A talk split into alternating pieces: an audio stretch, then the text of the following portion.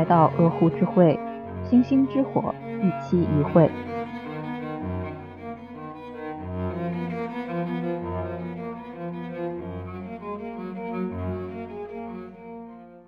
大家来到我们的鹅湖之会。鹅湖之会的与会嘉宾可以通过小宇宙 APP、苹果 Podcast 和 Spotify 入场参会。会后信息交流与反馈，请通过公告中的邮箱或加入鹅湖之会听友群联系我们。Hello，大家好，我是温克。Hello，大家好，我是思佳。今天来的是一位新朋友潇潇。大家好，我是潇潇。今天我们的侃侃鹅谈栏目主要是想通过一部电影，就是郝蕾和金燕玲主演的《春潮》，来聊一聊父权制结构下母女关系这个议题。下面我来简单介绍一下这部电影。这部电影发生的背景是在长春。这个故事其实切中了一个当下互联网讨论也比较多的一个问题，就是原生家庭的问题嘛。这个家庭里面它本身的问题。就挺多的。这个电影其实没有什么跌宕起伏的情节，它其实主要是通过一些日常的片段，讲述了母女和祖孙之间的一个关系，主要是母女关系。因为这个家庭比较特殊，一般来说，大部分人心中想象的家庭或者认定的家庭是那种三代同堂。或者是这个家庭里边有母亲、有父亲，然后有孩子这样的形象，但是他们这个家庭不是，他们这个家庭是没有祖父也没有父亲的，只有姥姥，我们这边管祖母叫姥姥嘛，只有姥姥、母亲和女儿这三代人。那母亲是，也就是郝蕾所饰演的这个角色叫郭建波，他是这个故事的主角吧，算是。剩下两个角色，姥姥和她的女儿，就是她的母亲和她的女儿，就是其他的两个配角。那他们三个其实共同构成了这个故事的主体。然后我来介绍一下主要角色。这个影片讲述的是一个母女三代的故事，主角是这个三代关系中由郝蕾饰演的妈妈郭建波。她是一个工作上不上不下的报社记者，她单身生育了女儿郭婉婷。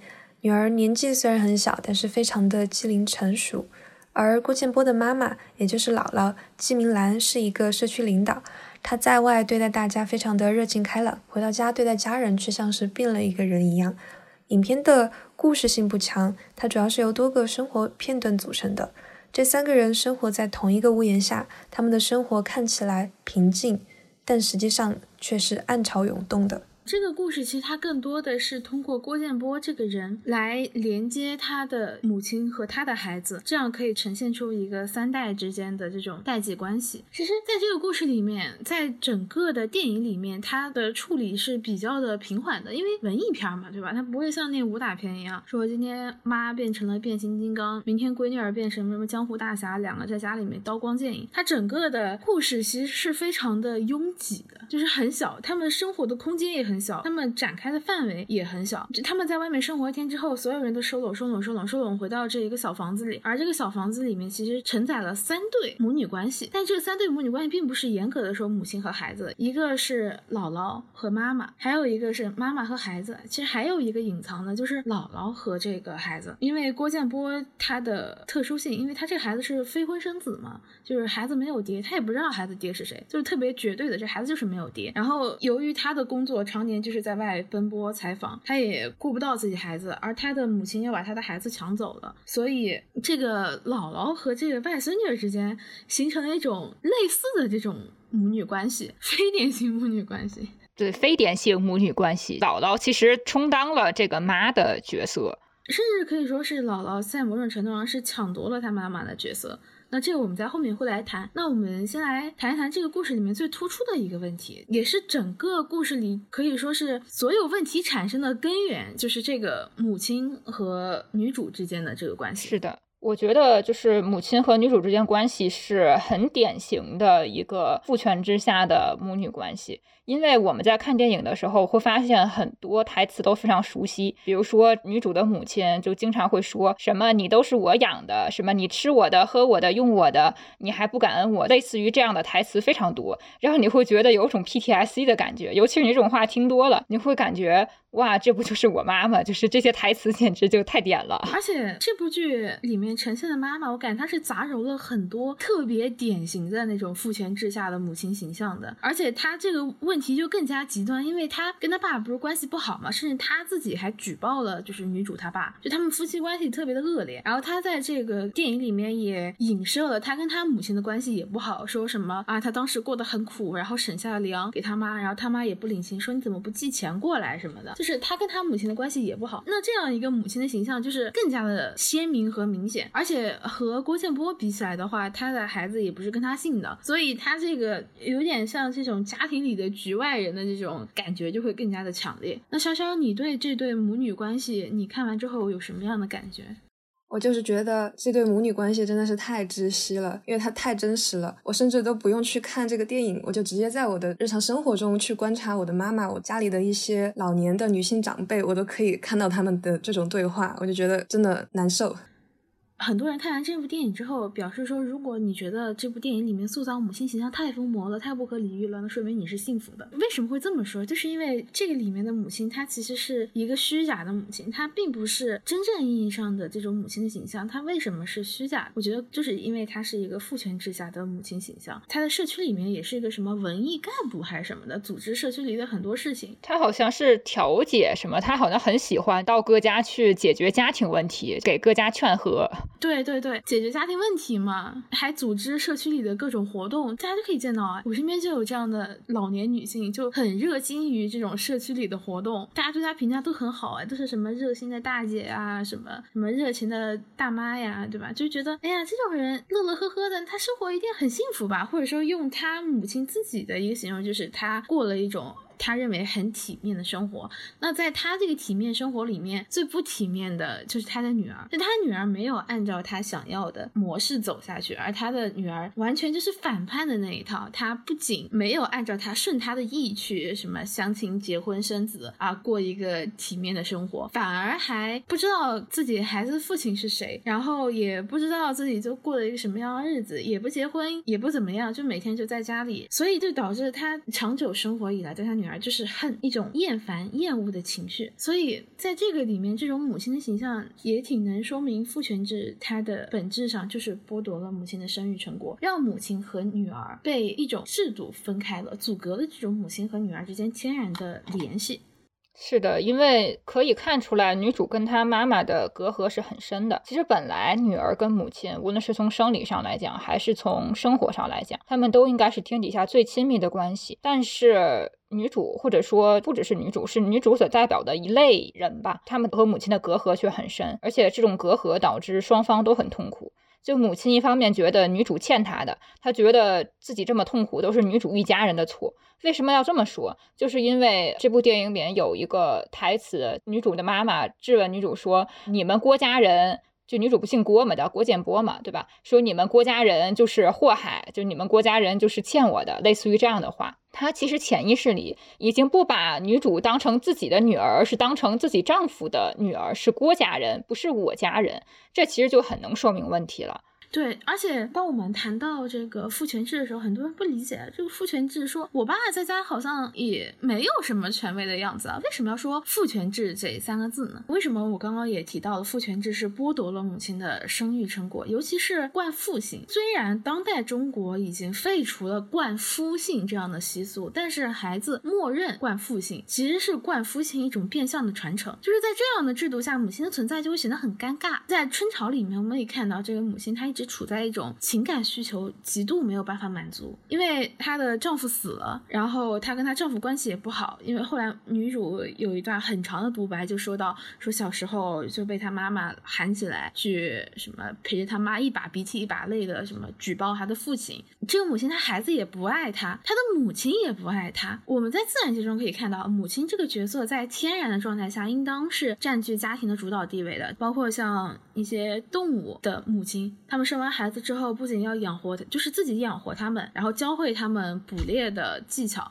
教会他们如何独自生活。那这样的领导力和掌控力，就是绝对的母性光辉的体现。那我们回到人类家庭当中，由于父权制的存在，母亲反而变成了一个局外人，因为父权制告诉你，我跟你一个姓儿，那我们就是一家人。那妈妈呢？妈妈自己辛辛苦苦承担着生育风险生下来的孩子，最后惯了父亲。那这个孩子在成长过程中，这社会环境告诉他啊，你是你爸爸的孩子，你也是你妈妈的孩子。但是你想，这个也是，就觉得这个里面情感就会有有那么一点变化，有那么一点主次的分别。对对对，就像那个重男轻女的思想一样，就是说啊，你家生的什么呀？啊，生个女孩啊。女女孩也好也好，就是有一种微妙的差异。对，而且这个女主的妈妈是很怨恨这个女儿的，因为她的丈夫又是一个垃圾人，她的女儿又好像跟她丈夫站在一边，不跟她站在一边。但实际上，女主妈妈的痛苦，她进入婚姻的痛苦，她不被她母亲理解的痛苦，不被她女儿理解的痛苦，本质上是和女主没有关系的，和她的女儿是没有关系的。其实，母亲某种意义上是把父权制所带来的问题转嫁给女主。身上就好像有的母亲会对自己的女儿说：“都是因为你，如果不是因为你，我早就怎么怎么样了。”但实际上，这个问题真的是因为孩子吗？不是的。就我们举一个最简单的例子，比如说谷爱凌和古燕这对母女嘛，你看人家也是，就是人家也是生孩子了呀，对吧？但是他们的母女关系非常和谐，从来没有说是因为有了谷爱凌，所以古燕的生活水平就直线下降，古燕的生活从此一蹶不振，不是这样的。所以这个问题本质其实不是在于孩子，而是在于说父权制对母亲的、对女人的不利要求，导致就是女人在家庭中、在婚姻中，甚至在母女关系里面，他们的位置都非常的尴尬。而且女主的出生她不是自己选择的，她的母亲却要让她为这件事情付出代价，让她背上所谓的感情债嘛，就是电影的原话，就是说我养了你，所以你就是欠我的。这样的话其实也很常见，你永远都对我有亏欠。对对，但实际上，假如说生育这个行为真的是能够让母亲完全自己选择的，这样的话其实就不会出现，因为相当于是母亲清楚，我生孩子是我的选择，我是完全自愿的，我不愿意我就不生。那我既然生了这个孩子，我就会对他负责。所以这样的话也是证明了什么，在男权社会里面，生育女性的生育，实际上某种意义上就是脱离他们自己掌控的，是被社会、被家庭所裹挟的，就像到了年纪就要被。催婚，然后被催婚之后要被催育，感觉是非常自然的事情，好像没有什么人去过问女人的意见，说你到底想不想生，你想不想结？感觉是你到的时间就要生，你就要结，这是一个不需要过问女人意见的选择，他帮你默认了，这就是你人生的最优解。对他告诉你了，你就这样走吧，千百年以来都是这么走的，你就这么走就行了。但是，当你顺应了这条路走下去之后，你就会发现，其实事情不是你想的那样。当一个女人她进入了婚姻之后，她顺从这个父权制社会给她安排好这条道路，然后她生完孩子之后，她会发现她自己的情感、她自己的需求其实是没有办法满足的。所以在这样的情况下，他就会去绑架他的女儿，绑架他的感情，就觉得你不能跟你爸亲，你应该跟我亲，你应该顺从我的话，你应该充分了解我的苦，我对你这个样子，我都是为你好，类似于就是这样一套又来了。当我们想要深入了解绑架型感情的时候，我们先理解一下绑架。就绑架罪，它实质上是什么？就是为了获取某一种利益，一般来说是物质上的利益，而通过一些暴力的手段将受害人置于自己的掌控之下。那如果迁移到母女关系中的绑架性感情，在这部电影中也是有呈现的。就母亲她一直想要操控她的女儿。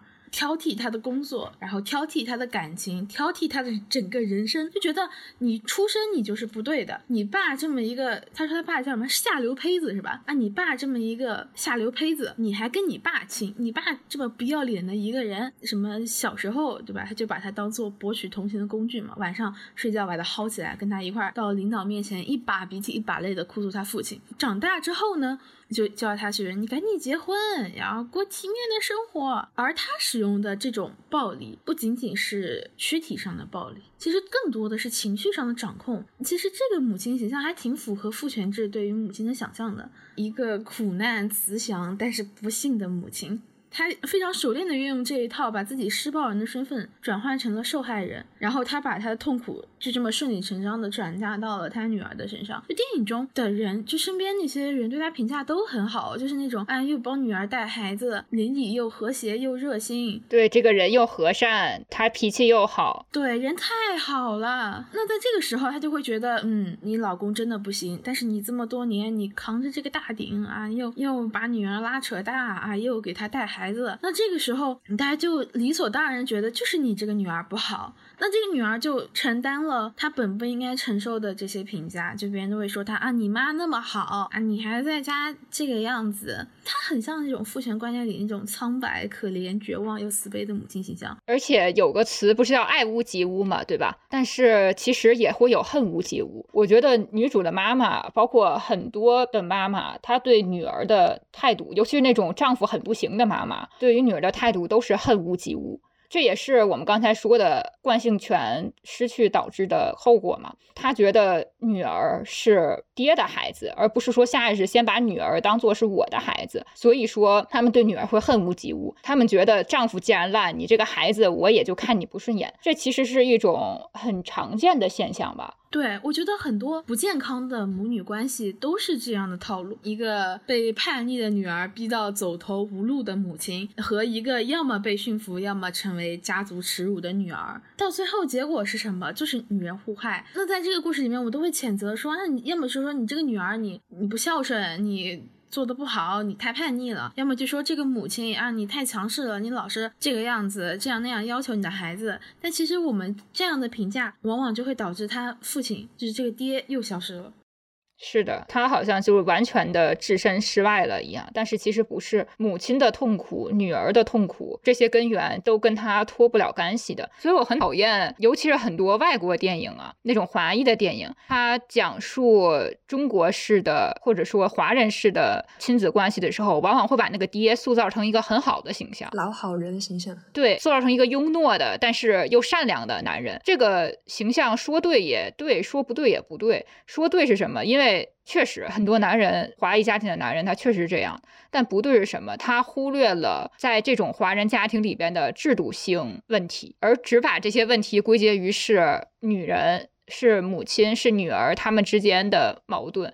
而真正的制度性问题存在于是什么？存在于是父权的身上。我感觉这就是母女因为姓氏不同导致的异性分化。我之前在豆瓣上看到一个姐妹她说过，姥姥、妈妈、女儿本来应该是最亲近的三个人才对，但现实生活中却是三个人三个姓氏，各自在老差家当外人。当然，在这部电影里面，最小的那个女儿她跟她妈妈是一个姓氏的，但是在现实生活中，很多的家庭里面的三个母女，她们都是不同的姓氏。然后在这个电影里面，他们三个人本来应该是很亲近的才对。但是他们三个人的距离却实际上是非常的远的，就是在姥姥跟孙女说她妈妈不要她的时候，他们三个人爆发了很强烈的争吵，在那一刻，他们三个人都在哭，每个人都在哭泣，然后每个人都在为不同的事情难过。他们本来应该是最相近、最亲密的人，但是实际上他们却各自像仇人一样的对待彼此。然后妈妈说，在家庭里面的战争赢了，没有什么值得骄傲的。我觉得是这样的。他们就是在不停的内耗。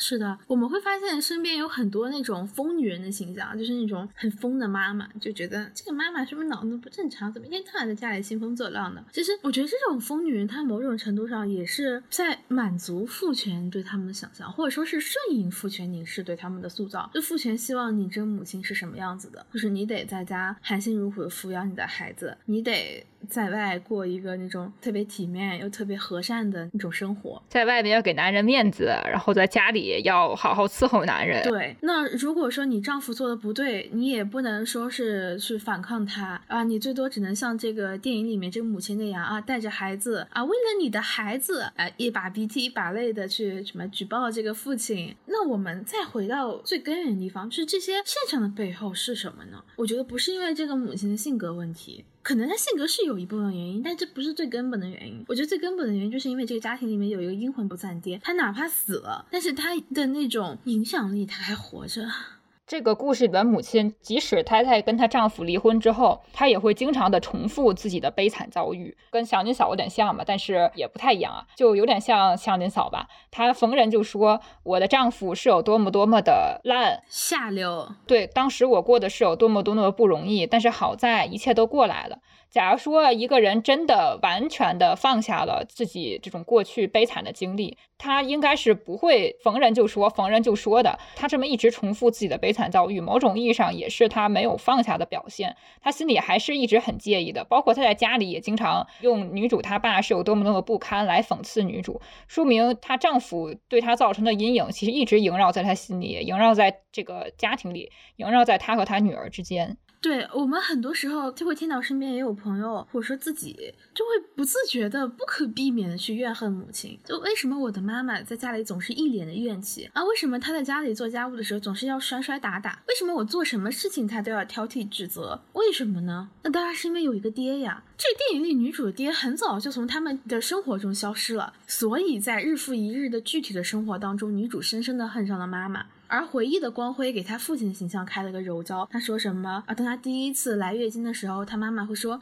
怎么这么烦啊？你怎么这个时候来了？”我不记得原话了。然后他说他父亲教他怎么叠卫生纸，怎么给他泡脚。我们为什么会恨具体的妈妈而亲近这种抽象的爸爸呢？有一句话就说挺有道理，距离产生美。为什么距离会产生美？因为你不了解嘛。你只能记住他给你的那么一点好，你只能根据一点点的现实、一点点的事实，去在日复一日的生活中臆想，然后美化。就这个时候，你具体的妈对着你抽象的爹发难，那你肯定会痛恨你具体的妈，而怜爱你抽象的爹，所以你妈也就这样变成了疯女人。就疯女人为什么疯？他不是严格的那种病理上的疯，就很多时候他就是因为没有获得足够情绪价值嘛，所以他就一而再再而三的跟你去重复他的苦难，然后跟你去说，那跟谁说？那如果这家里有爹的话，爹会听吗？爹也也不太听。第二能听你妈怎么会疯？那只能跟你说，就跟身边的人说，他中心思想就是你们老某家的人没有良心。我觉得在父权制的家庭里边，母亲对女儿的压迫，其实上就是弱者对更弱者的欺压。其实整个父权制的家庭就是这样。是的，父亲算是这个家庭里边比较强的那一段吧，他去欺压剩下的两个弱者，也就是妻子和孩子，去控制他们，去把他们当做自己利用的工具，利用妻子来为自己服务，为自己生儿育女，而这个利用孩子呢，则为自己去争取自己没有争取到的前程、光宗耀祖，然后用来养老。这就是。很多华裔家庭或者中国家庭里边，孩子被视为最大的功用，就是实用型嘛。在这种家庭里面，孩子更像是一个实用型产品，而不是说一个活生生的人。但是大家很多时候都忽略了母亲，难道母亲就不是产品功用吗？当然是的了。而且她这个产品，我觉得可能比孩子还要惨一点。她不仅要当丈夫的保姆，要当这个孩子的妈。现在很多家庭可能她还要出去赚钱，她还要伺候她的公婆，然后她还要承受丈夫的指责，觉得你天天在家简直就是。享大福了，你怎么这么轻松啊？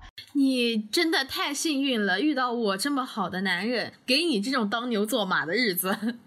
是的，所以说在父权制下面，尤其是在孩子还小的时候，在这些家庭里面，母亲从哪里去发泄自己的负面情绪，去发泄自己被欺压之后所受到的痛苦？很多时候就是从孩子身上，对，因为她不敢对丈夫发泄自己的痛苦，于是就只好把所有的错误、所有的责任，还有自己的控制欲都转嫁到孩子身上。是的，就她为什么要跟你去说？因为你年纪小，因为你跑不了。你妈对相对于你来说，那就是站在高高的道德制高点上。跟你爸说，你爸肯定不会听，他也没有办法跟别人说。是吧？因为毕竟这在他眼里看来，他在这个家庭里面受到屈辱啊，其实是一个挺不体面的事情。他也不会跟一般的人说，他就只能跟你说，只有跟你，你才能接受他这种高强度的灌输啊！你爸不是好人啊！我在这个家受尽了苦楚，那你不理解呀？你从小就活在这种很天真的环境里面，就会说啊，可是爸爸给我买玩具。爸爸送我上学，爸爸怎么不好了呢？那在这样的生活里面，你就会恨上这个很很具体的妈妈，然后那个抽象爹，因为对他总是在抱怨，总是面目可憎。对，对，然后就给爹加上了很深的滤镜。但他其实并不是真的对爹有多深的感情，他一切那种好爹的这种感觉的根源，还是在于妈妈跟这个女儿这对母女的关系。妈妈跟女儿不和，对于这个顾建波来说，他是期待和妈妈建立正常的母女关系的，但是这种期待一直没有办法实现。并且随着年龄的增加，他们的关系会变得越来越僵硬。于是他就把这种期待转嫁到爹的身上，给他加上了厚厚的滤镜。反正这个爹也早就死了，然后他就可以在那个幻想里面随意的美化他，甚至还在那个最后他那段独白里面说：“我觉得我爹是全世界最好的爹。”这种话，但这一切都是假的。因为回到电影开头就可以看出来，他对那种恋童癖呀，还有这种性犯罪的这种人是非常深恶痛绝的，厌恶的反应是非常大的。对他当时就直接给人一大耳挂子。对对，所以他爹就是这样的人，他怎么可能真心的喜欢爹呢？他只是在回忆里给加了滤镜。他爹为什么好？就是因为他爹死的早。其实也没有死，就是消失了。他爹从他生活里面消失了嘛。对我感觉这种心态还是非常真实的，因为我觉得我小时候就是有这种心态。我小时候有一阵子我就觉得我妈特别也不好，于是。就觉得我爹好，实际上我爹有多好吗？我后来事后想了想，确实没有。而且从我的成长过程来看，这个爹不怎么样，反而是一个比较垃圾的爹。那我当时为什么会觉得他好？就是因为我妈承担了所有这种。比较脏活累活、脏乱差的活，具体的工作，对他需要收拾他自己，收拾我的生活，然后收拾我的情绪。他还被要求说不要把他的负面情绪反哺给别人。那这种情况下，人肯定是要出问题的呀，对吧？他出的问题谁接了呢？那当然就是离他最近的我接了，因为当时就是我爸在我的生活中也是不怎么出现的。那久而久之，我当然会觉得离我最近这个妈妈是不好的。而我爸那个时候只需要一周回来一次，而且每周回来可能。什么事儿也不用干。当然也不会骂我，甚至可能还会带我去玩儿。那这种情况下，我作为一个小孩子，我当然会觉得我的爹是更好的，我的妈是不好的了。所以我觉得，我自我认为我跟我妈的关系还是比较亲近的。在我印象里，我没有感觉到我妈是一个特别苦大仇深的母亲。所以我觉得，当我在思考这个问题的时候，我发现可能最根本原因就是因为我是跟我妈姓的，而我妈是跟她妈姓的，我们是一家人。所以我外婆抚养我妈的时候，她不会觉得痛苦。我妈。抚养我的时候也不会觉得痛苦。我外婆她当时退休了，然后帮我妈照顾年幼的我的时候，她也不会觉得痛苦，因为我们是一家人呀。我身边也有结婚了的同学啊，他们会说什么？甚至有一些生的比生孩子生的就是没有继续学业的，就生孩子生的比较早。还会说啊，我带孩子的时候很多痛苦没有办法讲，说很多时候都是婆婆来帮忙带的。什么月嫂、月子中心不能解决根本的问题啊，遇到一些问题跟婆婆没有办法说，跟自己的妈呢，自己妈好像又结婚之后好像又隔了一层，说了她也没办法解决问题。跟自己老公嘛，老公就说，哎，你你让着点妈妈。那这样长久以来的话，那怨气就到了她身上，所以她有时候说。有时候看着孩子，我就想把孩子摔死，就是有一种好痛苦啊。对，其实很多很多父权之下的母亲都是这样的。大家对母亲的想象都是啊，很慈爱、很温柔。电视广告嘛，你像那些母婴奶粉，对吧？对对对，对母婴产品，就是那个妈妈永远都是微笑着的、慈爱的看着孩子的。但实际上，真实的情况是什么？孩子会哭、会闹、会乱拉乱尿，还会到处弄坏你的东西。对这样一个小孩，甚至有时候小孩真的很像小魔鬼。你说你还能保持这么温柔的形象吗？对你跟他没办法讲道理。对。对对，而且你又没有办法怪他。其实我虽然没有当过妈呀，但是我还是很能理解这种感觉的，因为我当过姐姐，我跟我的表弟。第一个表弟年龄差也有六岁，所以我是从小某种意义上看着他长起来的。我那时候真的是看着他就烦，那小孩跟跟屁虫似的，你走到哪儿他就跟到哪儿，走到哪儿他就跟到哪儿。可是你还不能跟他说你别跟着我了，他也听不懂，对吧？然后大人还往往还向着他，就跟说在很多家庭里，家长、婆婆或者是孩子的那个隔辈儿嘛，爷爷奶奶什么，他会向着孩子说你怎么跟孩子这个样子，一个道理嘛，对吧？家长也会向着那个小孩，所以那个时候你真的是没法说理，因为你自己的生活空间，你的。情绪被打扰了，被侵占了，但是你还不能够获得理解和支持，所以就导致什么？导致那个时候我就很讨厌我的表弟啊。这种样子的情况下，你当然会讨厌他了，这是很自然的事情。而且刚才讲的说，文科的同学他没有办法获得婆婆的支持，离家里好像又隔了一层一样。我觉得这种现象就是什么？就是女大无家。她结婚之后，她丈夫的家庭不是她的家庭，因为你想，他们丈夫那一家都是跟她丈夫姓的嘛，是她丈夫的家人，而她是一个外姓人。更何况现在离婚很普遍嘛，你是可以离婚的，就导致说女性对于她自己新建立的这个家庭的归属感就基本上是很浅的。她离她自己的家庭呢又远了，对吧？她又嫁走了。不是说经常有一句话叫什么“嫁出去的女儿泼出去的水”吗？就他处处于一个很悬空的状态，他离开自己的家了，他没有自己的家了，这个新家也不是他的家。在这个故事里边，女主母亲的家庭是她自己建立的那个家庭，她丈夫是很糟糕的。但是我觉得，即使不糟糕的丈夫也一样，因为在丈夫的家庭里，妻子永远是一个外星人，是外人。一旦发生矛盾，为妻子断绝亲子关系的，那可比离婚的少太多了。因为丈夫的利益是跟他家人捆绑的嘛，他们都是一个姓的人，所以丈夫他是不会真正出了问题，他应该是不太会站在妻子这边的。而且丈夫作为男性，他也不会因为婚姻被当做泼出去的水，不会因为婚姻被赶出家门，所以他们是不会离开家的。但是反观女人就不是了，一旦有了婚姻吧，女人往往会被视作是你迟早都要从这个家里边离开。然后她在丈夫那边又是你是这个家里的外星人，你不属于不真正属于这个家庭，你跟我们是没有血缘的，所以就导致了他们一个这样非常尴尬的状态。对，甚至女儿之后也会成为别人的妻子，然后又去别人的家里面。对他们已经从一个妻子预备役的角度去看待女儿了，所以才有嫁出去的女儿泼出去的水。他已经预设说这个女儿一定要嫁出去了，所以这也影响到了女儿的什么财产继承权，对吧？他不会把财产让女儿继承，因为既然女儿是要嫁出去的，那就证明把财产给她，她的财产也会变成别人的，这是不能够接受的。所以婚姻很大程度上影响了妇女的继承权。是的，在这部电影中，我们也能看到，作为女主的母亲，她也没有家。不仅这个女主她没有家，她妈也没有家。因为女主的母亲，她的妈妈也没有给过她什么温情。她的婚姻归根到底就是一场利益的交换，她就是想要这个城市户口嘛。说到底，然后她的这个丈夫。她可能刚开始结婚的时候，也许会对她丈夫会心存一丝幻想，会觉得丈夫如果是个好人呢，是吧？但是没有，她丈夫就是个她自己说下流坯子嘛。她对她丈夫这个评价真的还挺挺到位的。对她丈夫好像是什么暴露癖，在剧院里边露出自己的下体，然后还性侵女学生什么的。对，那说到这里，我们又说回到了，就刚刚思佳也提到了，说为什么会有女大无家的现象？首先第一点还是惯性权的问题，就惯性意味着什么？我觉得这个问题我们其实并没有男人懂。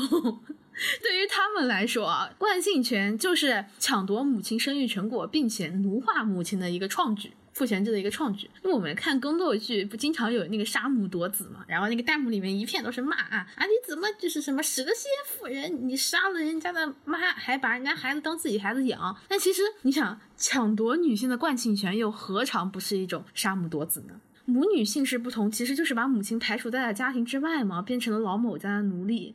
女儿和掠夺者反而成了某种利益上的利益共同体，因为父权制就告诉他们啊，你们是一家人，你们都一个姓儿，当然是一家人。所以母亲的生育成果就这么被抢夺了。就好像说我辛辛苦苦生了孩子，结果孩子跟爸姓。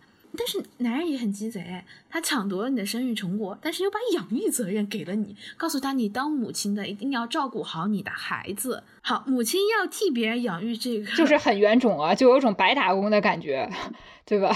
对。母亲感觉明明是自己生的孩子自己养，这是天经地义的，自己生孩子自己养跟自己姓，对吧？但是呢，他现在变成了自己生的孩子，因为跟了别人姓，所以变成了替别人养，所以成为母亲是他完全失去归属的一个宣告。就我很恶心一些电视剧的台词啊，不知道你们有没有听过某些那种台啊，晚上八点档经常会放的那种，说我嫁到你们家二十年，给你们家生儿育女，给你们老某家培养出某某这么一个优秀的。女儿，你就是这么对我的吗？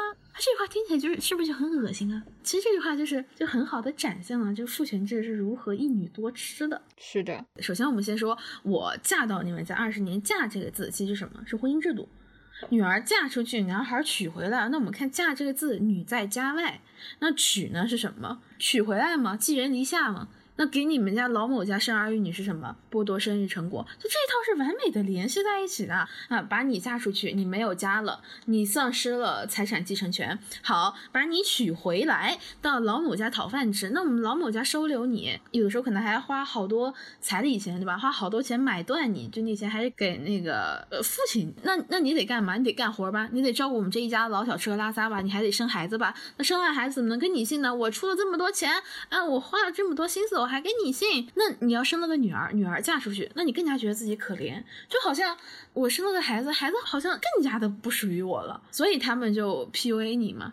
对他迟早有一天都要属于别人的，就是嫁出去的嘛，对吧？对，所以他们 PUA 你，你知道吗？就得生儿子，生儿子留在家里，你才有个依靠。那这样就回到什么？回到重男轻女上，这就是厌女又可女。其实他是因为渴望得到你的生育成果，渴望得到一个廉价劳动力，所以他厌恶你。他发现，哎，女人可以生孩子，女人同时她是人，还可以干活，对吧？所以呢，他就会厌恶你。他厌恶其实深层次是一种 PUA，就告诉你啊，你很弱的，啊，你的体力、你的智商不如男的，啊，你很麻烦的，你们女人天生就是小心眼。就是女人没有男的活不下去了，所以快来给我干活吧。对，所以通过这种厌恶，让你被吃而不自知嘛。对，而且讽刺的是，当女主的母亲她自己做女儿的时候，她深刻的体会这种女大无家的感觉。她跟她丈夫决裂了，然后她还要给她的母亲寄钱。她回忆这段时候，她哭着说：“说她觉得她母亲又不体谅她，她自己都快活不下去了，还要带着一个女儿，结果自己还要给她寄钱，还要接受她的冷嘲热讽。”可是讽刺的是，当她自己成为母亲的时候，她也是这样，她也在对她的女儿做一样的事情，责怪女主没有好好的回报她。我觉得这就是父权制下畸形母女关系的一种代际传递。所以我觉得打破这种畸形的代际传递，最好的方法就是让孩子默认随母姓。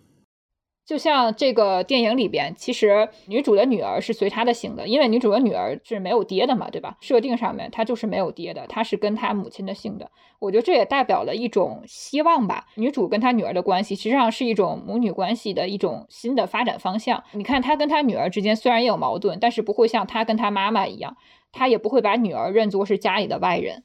反而他跟他女儿之间其实是有温情在的。是的，他在电影里面有一段，就是他跟他女儿很快乐的那个日子。是的，是的。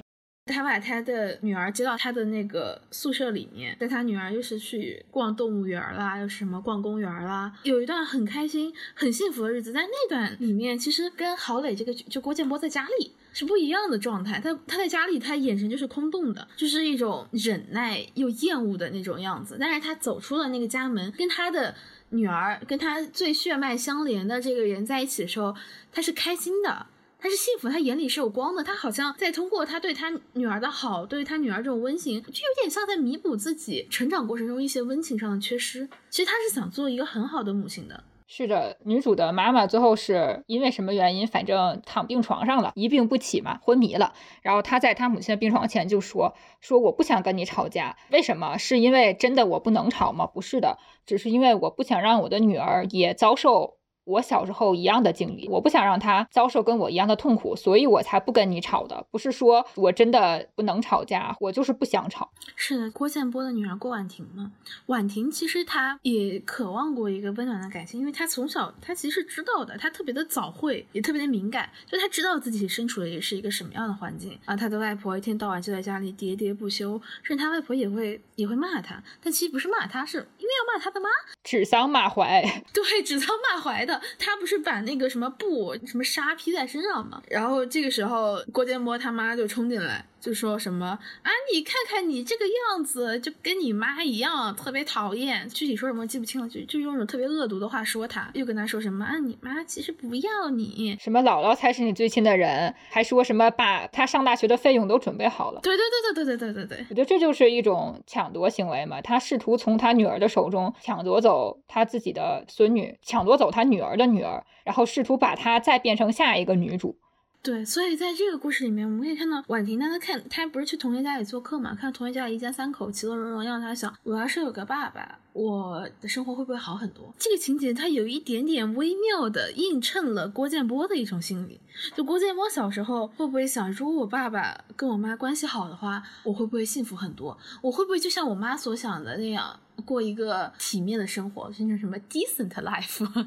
但是实际上是这种想象是非常遥远且破碎的。是的，遥远是什么？就是因为郭婉婷就是女主的女儿，她其实是没有爹的。爹这个形象对她来说其实是都是她想象出来的。说白了就是她只能从别人的同学的生活里边窥见一点，说爹他可能是怎么样子的。那为什么说是破碎的呢？就是因为她所能窥见的都是那么一点点的片段。她所看到的是她同学的爸爸背着她，然后说啊我的女儿啊什么怎么怎么样的。但是实际上有更多她看不见。的东西。就算是他以为的这种幸福家庭，就真的一定很幸福吗？那也不一定，对吧？他只是看到了一个温情的片段，然后把它无限扩张、无限的延伸，然后想象出来那么一个可能存在的呃一个温馨的父亲，美好的父亲。对，但实际上这些都是源自于他的想象，而不是一种真实的判断。对他以为自己有个爸爸，自己的家就能变得非常的幸福和谐了。但其实事实正好相反，就是因为最开始有那个郭建波这个爹，他们家庭才会变得这么不和谐。而且在现实生活中，很多家庭也是因为有这么一个男的，所以大多数家庭才会是这样不和谐的。对，就是对照一下谷爱凌她的家庭，我又要提了，对吧？他们的家庭就是没有丈夫，没有父亲，但是人家就是一派其乐融融，很和谐啊。其实有的人可能会觉得，那是因为她的家庭有钱，其实也不是的。我感觉。就像温克他的家庭不也是外婆、妈妈跟女儿这样的家庭吗？对吧？男人的存在感虽然说有吧，但是也是相对很弱的。我觉得这样的家庭就也很和谐。包括现在有很多家庭是什么？是妈妈可能离婚了，姥姥可能就是丧夫啊，或者是他也离婚了，然后他们一起带着女儿。我觉得这样的家庭很多也很好，就是这个女儿成长的也很健康。其实，在写这个博客的稿子的时候，我是坐在我妈旁边写的，就我妈坐我旁边，她看着我写。后来我外婆也过来了，然后她在那看着我写。在之前不是给他们看过《春潮》这部电影吗？他们当时说了一句话，然后让我印象特别深刻，就是我妈说，如果这个女孩，就是她说郭建波啊，如果这个郭建波，他干脆就像郭婉婷一样，没有爸，那他们家日子都不会这么难过。我觉得，我觉得，我觉得我外婆说的这句话真的是话糙理不糙。根据她那个年代生活经验，像郭建波他妈这种这种工作，其实是比较体面的，也算是在邻里间比较有威信的这么一个呃工作。然后他女儿又是一个啊有正义感的那种记者。其实可以看到，郭建波他本人并不像在家庭中那么的沉默，那么的压抑。其实他在外是一个非常有。有力量的一个女性，但是她为什么回到家里就被剥夺了这样一种力量感呢？就这个里面其实也是挺值得思考的。所以我外婆就说，如果这个家里就是干脆郭建模他爹在生了他之后马上就去死，都不会像现在过得这么苦大仇深的。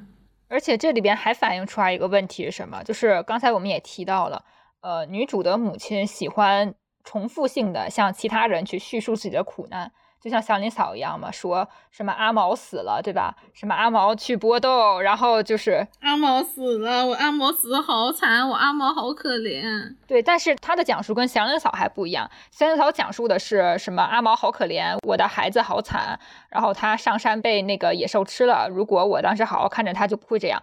但是他妈妈讲述的是什么呢？他妈妈讲述的更多是一种隐藏、绵里藏针的怨气。他是对其他人、对陌生人，是一种用一种很平静的，甚至说很大度的语气，讲出我当时的丈夫是有多么的不堪。但是好在呀，一切事情都过去了。而且其他人也会附和说：“对，没错，呃，你丈夫就是一个垃圾，你真的太好了。”就是他是在从这种事情里面获得一个情绪价值的，他是想要获得其他人的支持的。所以他会这么去重复的讲述这样的事情，就是因为其他人给他支持的时候，他心里会觉得很爽快，就是获得了安慰。这个女主的母亲是一个很需要爱、很需要安慰的人。她为什么会信佛？这个故事里边，女主母亲是信佛的。为什么？就是因为她没有办法从家人这里得到爱，没有办法从家庭那里得到爱，他怎么办呢？他只好从其他的地方，比如说他从他的社区工作，然后他从他信的。宗教里面，他觉得菩萨是普度众生的嘛，所以菩萨也会爱他，他才会从这些地方去汲取情绪价值。但是说实话，我觉得同情这件事情，或者说获得同情这件事情，并不能真正的拯救一个人走出困境。往往更多的情况是，这个接受同情的人，可能就陷在这个泥潭里了。他一方面在这个泥潭里边。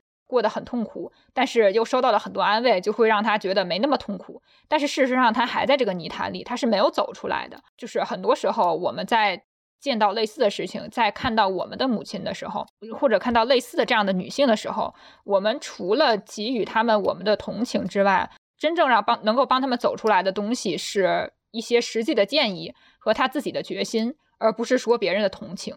为什么说他在重复的他这种痛苦当中不会获得真正的情绪上的价值？他只能获得短暂的，就是类似于那种奶头乐那种感觉，龟头乐。对对对，你你对，你丈夫不行，你丈夫就是哎呀，你太可怜了。他这样说完之后呢，其实他并没有真正的得到认可，他其实最希望是他女儿能够认可他。他一直跟他女儿说：“你别幻想你那个不存在的好爹了，你爹就是烂人啊，什么怎么怎么的。”但是他女儿不信他，他没有一个真正的情感上的依靠。是的，他的情绪、他的身份都是漂浮的，都是缥缈的。所以说，就是靠这种方式就不太能够解决问题嘛。就是他需要的是真正的去重新思考这件事情，然后和他女儿获得一个。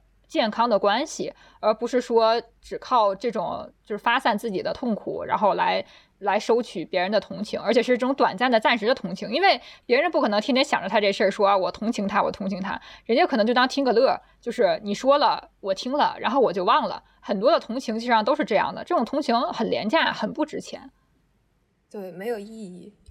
别人只是想从中获得一种猎奇的感觉。就是听故事嘛，对吧？对，在同情这件事里边，其实双方就是同情的和被同情的，他都可以获得享受。你说这个就施予同情的人，他可以获得一种快感，成为这个人暂时的拯救者。因为你在同情这个人的时候，你在做这个人的倾听者的时候，其实是获得这个人的依靠和信任的嘛，对吧？就对方把你当成一个暂时性的能够从自己生活中逃离的一个依靠者吧。而且他是处在一种。微妙的高位上，就是你听别人说他苦难，就有一种我好像是坐在一种高台上，就是我可以俯视你、怜悯你，有种像那个旧时候那个升堂嘛，就是那个官儿坐在那个上面，然后底下的人哭诉，呃，某某人夺了我的宅子，夺了我的地，什么有屋又有田，生活的无边，什么之类的。然后就是有一个人，他就是把我的财产都夺走了。会有一种这样的感觉吧，听的人就可以获得安慰，对吧？就是因为同情嘛，同情就是你肯定要安慰对方一一些话，说什么哎呀都不是你的错什么之类的这样的。其实同情跟共情还不一样，我觉得同情源自于共情，但是又不是共情。共情是什么？是比如说我们都是女性，所以我们可以互相理解彼此对于生育的恐惧，我们可以理解彼此这个不想要进入婚姻的这么一种心态。共情比同情的要求更高，是你要有类似的体验或者是身份，你才会共情的。比如说，就是很多人对于性侵受害者是很同情的，但是他能跟他做到真正的共情吗？我觉得，反正非女性，我觉得是不可能的。我觉得就在父权制这个结构下，嗯，不是女性，不是同一个性别，很难获得真实的基于同样的土壤的共情。是的，是的。就包括我们对母亲一样，哪怕说我们现在分析这个母亲受父权制的荼毒很深，她的形象是畸形的，是糟糕的。但是我们在去理解她的时候，我们也有共情。为什么？因为我们都是女性嘛，对吧？我觉得所有的女儿到最后都会多多少少的去理解她的母亲，哪怕她不会成为一个母亲。为什么呢？就是因为就是当婚姻和生育的这种压力在向他们逼近的时候，因为大家都是女人嘛，对吧？这样的压力有一天总会来的。那他们就多少能够理解他们母亲在面临这样的情况时所心里的这种扭曲和痛苦，哪怕他们最后不会进入婚姻，他们也可以想象得到。我觉得这就是身为女性的共情吧。而像这种同情，就让很多人也觉得自己妈妈好累啊，好辛苦啊，好不容易啊。就像这个母亲节每年都有很多男的也会说：“哎呀，我的妈妈真不容易。”这是我觉得这就是一种同情，它不是一种共情。他知道他妈妈很不容易，但是不会真的去从母亲的身份上理解他有多么的不容易，他不容易在哪儿？我觉得这就是什么叫女性共情的根本。对，说到当母亲，我就想起了，虽然我没有没有当过母亲，但是我还是有过类似的幻想的。之前我看小说的时候，呃，有段时间特别喜欢看那种养女儿的那种故事，尤其是女主去拯救原本生活的很不幸福的小女孩。把她养成那种自信快乐的小孩，然后看了这种小说以后的一段时间，我就总是会幻想，我也去拯救一个不那么开心的一个小女孩，我一定会成为一个很好的妈妈，一定会和女儿成为互相最亲近、最依赖的人，然后甚至后面幻想幻想一度升级，变成了我回到过去成为自己的妈妈。不过这个这个不重要，重要的是后来我的面前真的出现了这么一个小女孩，她是我亲戚家的一个妹妹。小时候，她特别喜欢我，但是后来发生了一些事情，让她变得很不快乐，甚至严重到了影响她正常生活的那种地步。然后我就想，这就是我的机会，我就是注定的成为那个 拯救他的那个人。然后我就想了一些自以为能够带他走出来的一些办法。我当时帮助他的那种愿望是非常强烈的，但是我能做到的都只是一些无关痛痒的小事，因为我目前还没有做到那种经济独立，所以我没有办法立刻飞到他的身边陪伴他，或者带他换一个环境出去散散心什么的。我现在连我自己都照顾不好，更别说去分出多余的那些关爱。去照顾他，所以最最后我失败了，然后我就想算了吧，随他吧。然后我想，现实中很多的那种新手妈妈都会有这样的想法，就说我也是做过女儿的，我以后一定要做一个好妈妈，好好的爱我的女儿。但是现实生活会让他们根本就无暇去他顾，他们连自身都保障不了，更别说再分出多余的精力去满足女儿的这种庞大的情感和物质的需求。最终，他们就不得不成为年轻的时候他们不想成为的那种母亲。其实，在这个故事里面也有一个类似的关系啊，就是姥姥不是把外孙女抢来自己养吗？对，是因为这个女儿算是女主意外怀孕生下来的嘛。这个孩子刚刚生下来的时候，然后这个女主的妈妈就把她的女儿抢走了，从她身边抢走了，说给我养。这就导致女主一直对女儿是有一种亏欠的心理在的。她觉得她在女儿小的时候没能够在她的身边，她觉得作为妈妈自己很对不起她。其实，在某种程度上，其实刚刚像潇潇说的那个，就有点像这是一个系统性的母亲的失权，就是母亲她失去了照顾自己孩子的资格和能力，就父权制把他赶回了家庭里面，就把他的价值更多的评价都放在了他对于家庭的作用上，他很可能就是失去社会地位。也就失去了经济能力去照顾他的孩子，抚养他的孩子。就很多时候，家庭就是这个样子的。他在原生家庭的时候，那就被他的母父欺压，然后结婚了之后，他还是失权，他一直就在失权、失权、失权。他更加也没有地方可以去依靠。就像在这个故事里面，按道理来说，郭婉婷没有爹，那郭建波应该是他生命当中最强有力的形象了。但是郭建波有个妈呀。他的母亲其实照顾他的孩子，更多的就是就是像那种什么大号练废的开个小号那种感觉，他好像说再操控一个呗，对吧？那我们再回到姥姥带女儿，就都是这种心态吗？我觉得不是。在我的家里，嗯，我小时候因为我妈工作比较忙，我外婆因为生病退休的比较早嘛，我小时候很大一部分时间都是和我外婆一起过的。然后我在写到这个部分的时候，我就问我妈说：“你有没有觉得你妈把我抢走了？”我妈说：“没有啊。”我说：“你为什么没有这种忧虑？很多人如果是奶奶带孩子，都会觉得孩子跟奶奶亲不跟妈妈亲，会有那种焦虑感。”然后我妈说：“那那她也是我妈呀，那我妈更爱我。”我被我妈说服了。而且这里边反映出来还有一个问题是什么？是很多女儿她对于母亲的印象是缺失的。尤其是在她那种比较小的时候，我反思一下我自己，我发现我也有这样过。他母亲可能或多或少的会陪在他身边，甚至陪在他身边的时间比他父亲陪在他身边的时间还要长。但是他们小时候对母亲的印象却没有那么深。我感觉我就是这样的。因为我小的时候对我妈的印象是真的不深，再加上我其实也是我奶奶和我姥姥轮流带的嘛，导致我觉得我妈不爱我，而且那个时候我又很受那种电视广告啊，包括是我身边人的一些影响，我觉得妈妈的形象就应该是那种做饭很好吃，天天围着孩子转，就是那样的，所以一度导致小时候的我觉得我妈并不是一个好妈妈，然后还为此跟她产生了很多矛盾。但是长大之后，我就理解了，其实这些对他的好妈妈这种要求，往往不是他应该承担的，或者说这些东西不是他一个人该承担的。所以后面我对我妈也没有这种要求了。但是即便如此，我觉得我妈这个人，她的心态还是改不过来。我觉得她是那种已经被驯化的非常完全的男权社会下的妈妈了。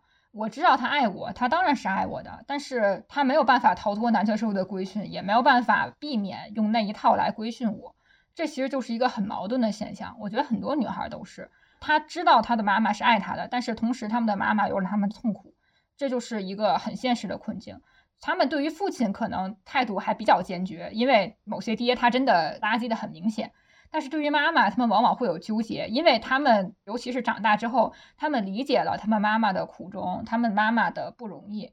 然后一方面，他们又觉得自己确实是被他们迫害的，没有从自己妈妈那里获得很好的体验，甚至说之后跟他们继续在一起，还会继续受到他们坏的影响。所以他们就很纠结，说我对于我的妈妈到底要怎么办才好，对吧？我觉得这种心态其实大家不要有。很多妈妈会对孩子说：“啊，都是你，如果没有你，我肯定过得比现在还好。”但是实际上你自己不要这么想，因为你母亲过得不好，不是因为你，跟你没有什么关系。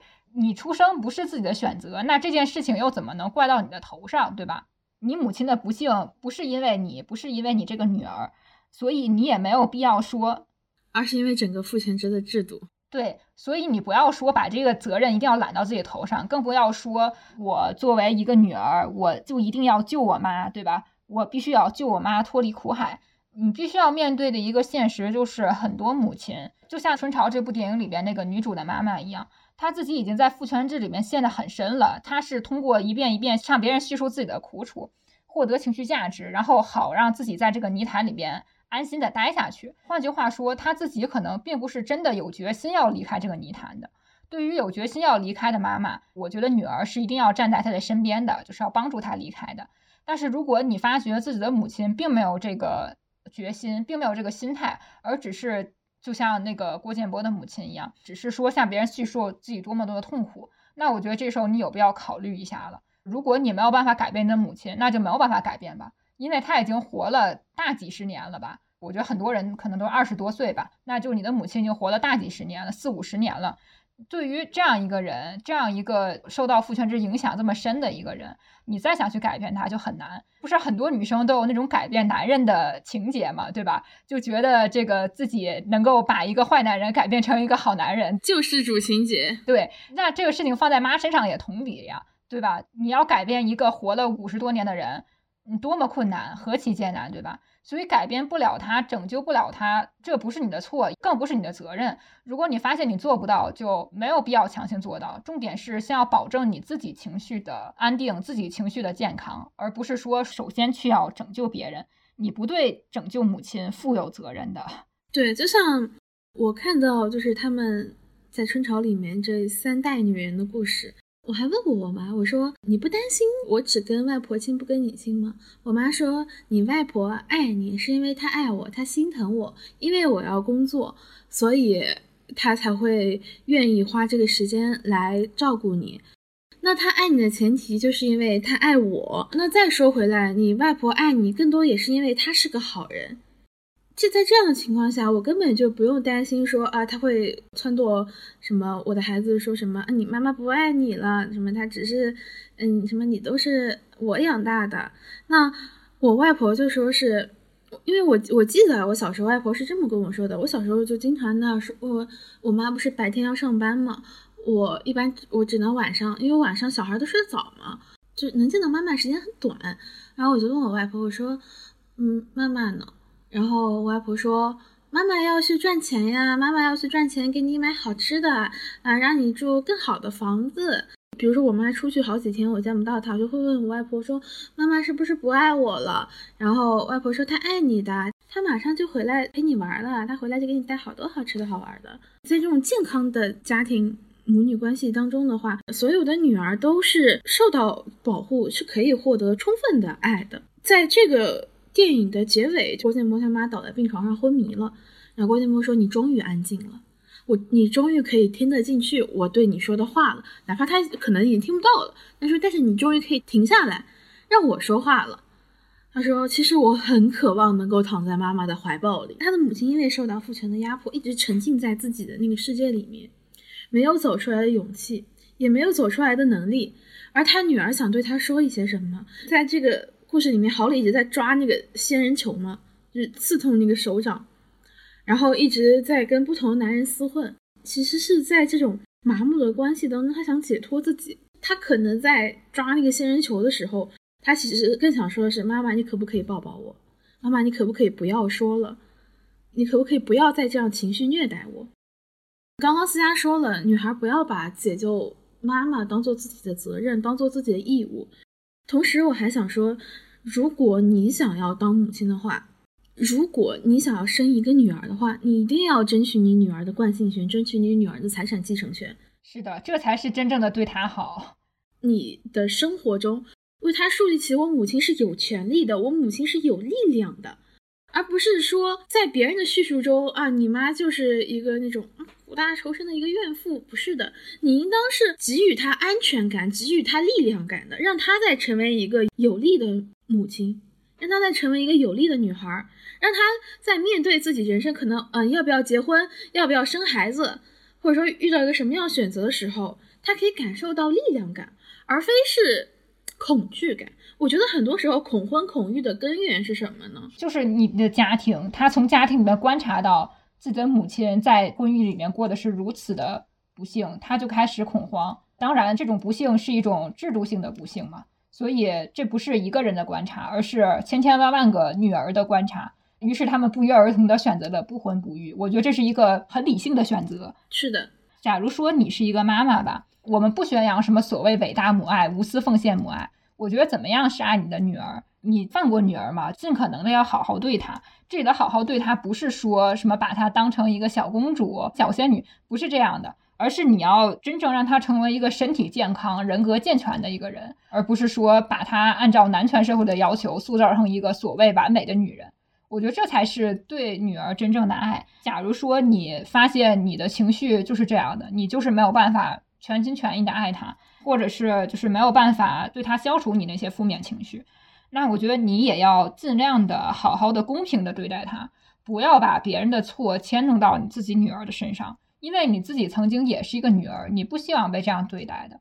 我特别喜欢我的《天才女友》里面一句话是什么？一个角色他说：“不爱自己母亲的女人是迷失的女人。”确实是这样。而现在这个世界上有很多迷失的女人，为什么会这样讲？因为母亲是女儿能接触到的女人能接触到的第一个其他女人的形象，也是她能够接触的时间最久、对她影响最深远的一个。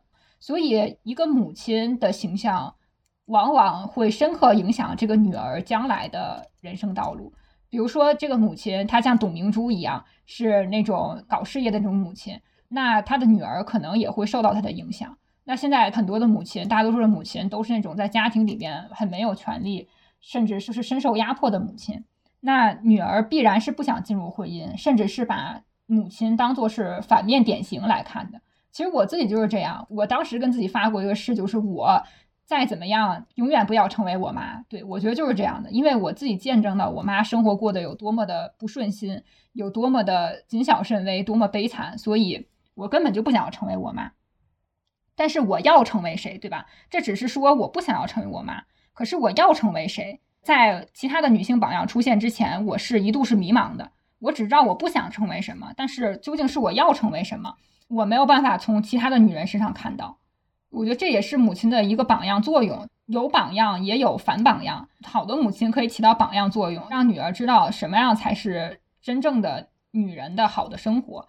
而就是有些母亲，她的生活不是说她本人不好啊，而是她生活直接就给女儿起到一个反榜样作用，告诉女儿说，看，其实就是这个样子的，我永远也不要过这样的生活。是的，我之前我问过我妈，我说你觉得你妈给你带来最珍贵的财富是什么？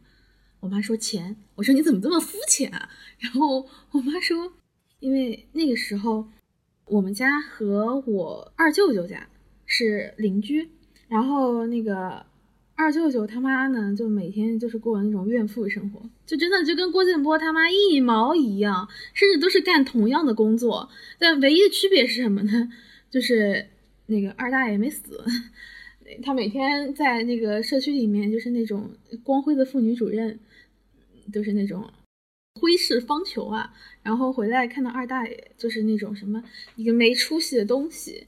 什么一天到晚就你这个窝囊废，然后他们家每天都鸡飞狗跳的。我妈说那时候你外婆可能挣钱了，那个时候可能还赚工分的那个时候，你外婆那时候一个月能挣最起码能挣七八百。她说那时候你外婆下班回来就会带点什么水果呀，然后带点什么好吃的好玩的，然后还能带她到处玩儿，就是放假的时候还带他出去玩，坐那个轮渡去，因为那个时候不是没有什么飞机高铁嘛。如果嗯想出去，比如说就得从什么上海港，然后坐那个轮船，然后往哪开，怎么怎么走，可能有时候说去个青岛要坐好久好久的海轮。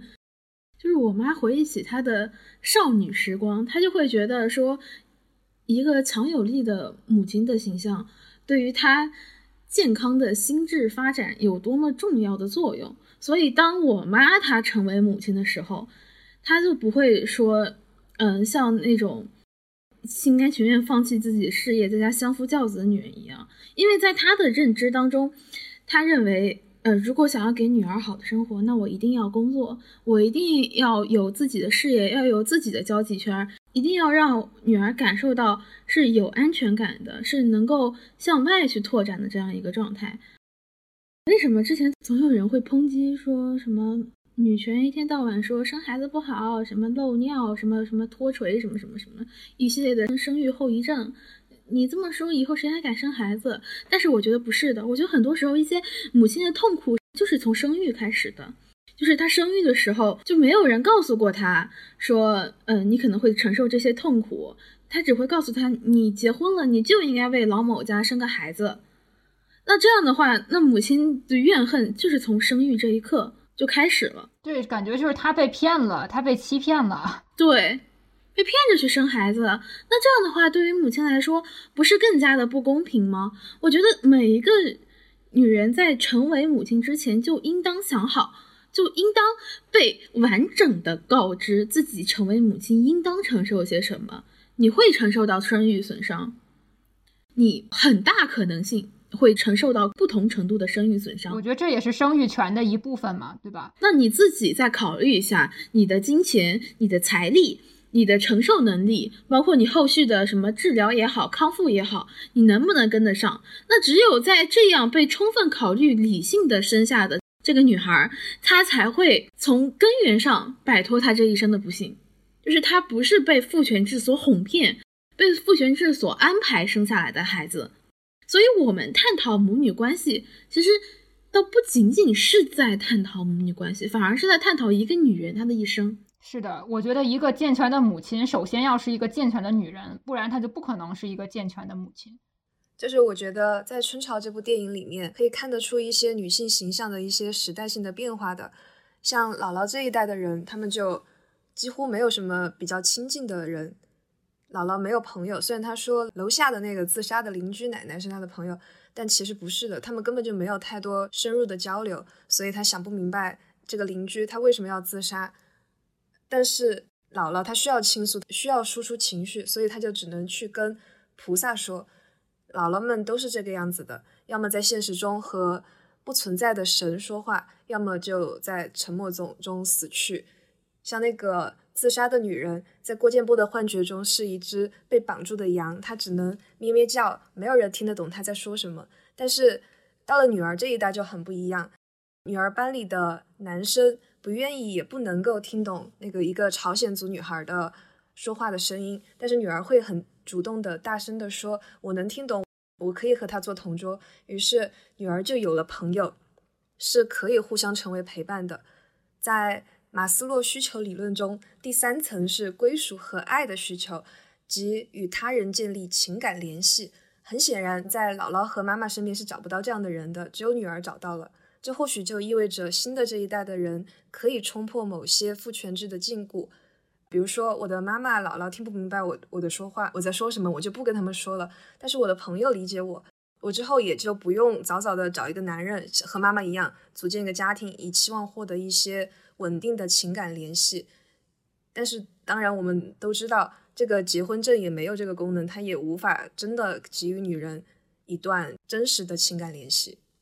所以，其实，当我作为一个女儿的时候，我看我的母亲，我能够理解她的不易，我能够和母亲共情，就是我跟我母亲的共情，就是一种有交流的共情，就是我妈能够理解我，我也能够理解我妈。很大程度上，我还是觉得随母姓真的很重要，哎，因为我我跟我妈是真心的觉得，我们不仅是因为我妈生生了我。更多的是我妈给予了我精神上的滋养，就是让我真正的有了归属感。是的，就像我刚才说的，你想要成为一个健全的母亲，首先就要成为一个健全的女人。你要多为自己考虑，不要把自己工具化，不要把自己变成男权的工具，不要觉得我自己生孩子就是为了男人。不是的，你要掌握起来自己的主动性。现在我觉得很多女孩都单身生育了嘛，或者说有这个计划，我觉得就很好。实际上，在这项技术完善了之后，生育这件事情就不需要爹，就是很多女孩都醒悟过来了。我想要个孩子，其实只需要我自己，爹这个角色它是可以不存在的。我觉得这就非常好，他们终于把自己当成了一个真正的母亲了，不是一个依附于父亲存在的母亲，不是一个依附于丈夫存在的妻子，而是我就是一个女人，且我是一个母亲，我不需要依附于任何人。我觉得这样就很好。当女人的人格慢慢健全起来的时候，母亲的角色也会慢慢的回归正常。我觉得这就是这期我们想要说的，怎么样才算是一个健全的母女关系？怎么样才算一个健康的母女关系？首先，你这个人就要先健康起来，然后你再考虑一个健康的母女关系。所以说嘛，这才是真的女德呀，是吧？对，这种德性不应该是男人来制定的，是吧？你应当是你自己对于你自己的生育要负责。你应当有生育的权利，这权利是掌握在你的手上，而不是被男人剥夺走的。对，这是你的身体，你要决定是不是要生育，什么时候要生育，这应该是属于我们自己的选择，自己的权利。所以说，我在看这部电影时候，看完之后吧，我就很好奇，因为我们做这期节目是我们从女性的角度出发去探讨的。那我就很好奇别人会怎么解读这个电影，然后我就去视频网站上搜了一下一些人的解读。那个解读吧，我不评价，因为那解读就解读挺浅显的。评论我倒觉得有点意思，就有的评论会说什么提到郭建波，他不知道孩子父亲是谁，然后。弹幕里面就好多人特别义愤填膺的跳起来，说什么这也配当一个妈呀？啊，什么连孩子爹都不知道是谁？你对孩子负责任吗？孩子没有爹怎么能过得幸福呢？像你这样的人你就不配生孩子了，就是一堆那种义愤填膺的话。什么当父母真的不需要考验？我想起来我之前看了一句话，叫所有的意外怀孕都是强奸，我觉得说的很对。嗯，确实，我真的觉得说的很对。而且你想。这句话里面说特别搞笑，我就觉得发表这个评论的人应该没有看过这部电影，看过电影就不会说孩子没有爹不幸福。这个孩子有爹，他也不幸福。郭建波没有爹吗？对啊，女主不就是有爹的吗？她幸福吗？她也不幸福呀。我真的觉得，因为《春潮》这部电影不是女导演她自编自导的吗？她机缘巧合下认识了这个金燕玲和郝蕾，然后一起来拍这个电影。所以我觉得这部电影就应当由有女性意识的人来解说，因为就是有一些那种特别父权思想、男权思想这些人，他解读这部电影，他只会觉得荒诞，他只会觉得啊好感动啊好可怜啊结束，他说不出里面里面深层次的原因到底在哪里。我觉得这也是女导演与女观众的一种默契，或者是一种共情，一种深层次的共情。共情对，所以为什么我们说希望真正的有女导演，真正的有女编剧呀，有那种发自内心的女编剧，发自内心的女导演，而不是说像《梦华录》那种扯了一个什么女性创作者的旗帜，搞的都是些什么东西，是吧？